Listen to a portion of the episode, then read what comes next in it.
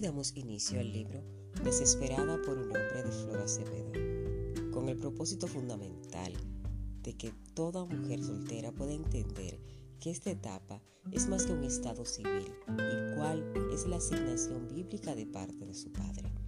Quisiera pues que estuvieseis sin congoja. El soltero tiene cuidado de las cosas del Señor, de cómo agradar al Señor. Esto lo enseña 1 Corintios 7:32. Es necesario comprender el compromiso con el amado, el deseado de las naciones, y que este periodo de tu vida pueda fortalecer tanto tu presencia que logres estar equipada para cumplir el propósito por el cual fuiste creada. Este tiempo de despertar y alzar tus manos para que el Todopoderoso te saque de todo entorno de confusión que no te permite disfrutar de esta fase de soltería a plenitud. Procuremos que se manifieste lo que nos dice Hechos 2.17.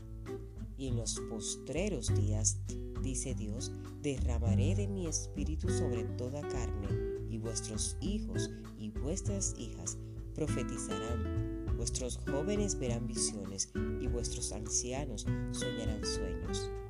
Qué hermoso es ver a nuestros jóvenes recibiendo visiones y revelación fresca para ser usados poderosamente por Dios. Llegar a naciones anunciando las buenas nuevas de salvación. La vida no toma sentido al llegar al matrimonio, la vida tiene sentido desde el momento en que Jesús se sacrificó por ti y por mí. Mi pueblo fue destruido porque le faltó conocimiento. Por cuanto desechaste el conocimiento, yo te echaré del sacerdocio. Y porque olvidaste la ley de tu Dios, también yo me olvidaré de tus hijos. Así expresa Oseas 4:6 comprendamos que mucha de la destrucción que observamos hoy en los hogares tienen origen en la falta de conocimiento durante la etapa de juventud. Existen jóvenes que se lanzan a formar familias por las razones y circunstancias no deseadas como son las siguientes. Sin aprobación divina, con una estigma destruida, con rechazo, amargura, falta de perdón, con un pasado no sanado en respuesta a las pasiones juveniles, por presión social, por salir corriendo de sus padres, en rebeldía, por competencia o por quedarse atrás, por comodidad económica. Derriba las estructuras de inclinaciones y argumentos que estorban los pensamientos que Dios tiene para tu vida.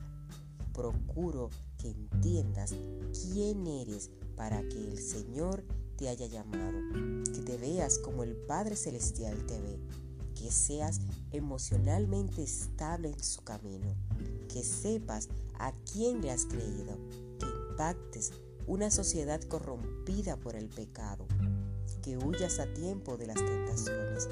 Mujer, sé persistente en la búsqueda de la voluntad del cielo, mantente enfocada y atenta a la palabra no te dejes engañar por lo malo que muchos llaman bueno. Clama constantemente delante del trono de su gracia. No permitas que lo placentero y temporal te desenfoquen y despójate del peso del pecado que no se asedia. Hay asimismo diferencia entre la casada y la doncella.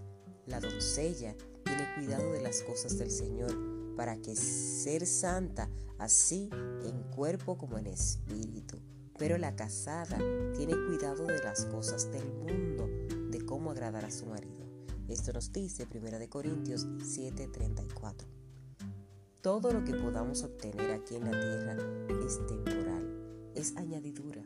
Lo real es el hecho de que aquel día todos tendremos que complacer ante el tribunal del Cristo doblar nuestras rodillas, dar cuenta de lo que hicimos con los talentos y otros recursos que nos entregaron.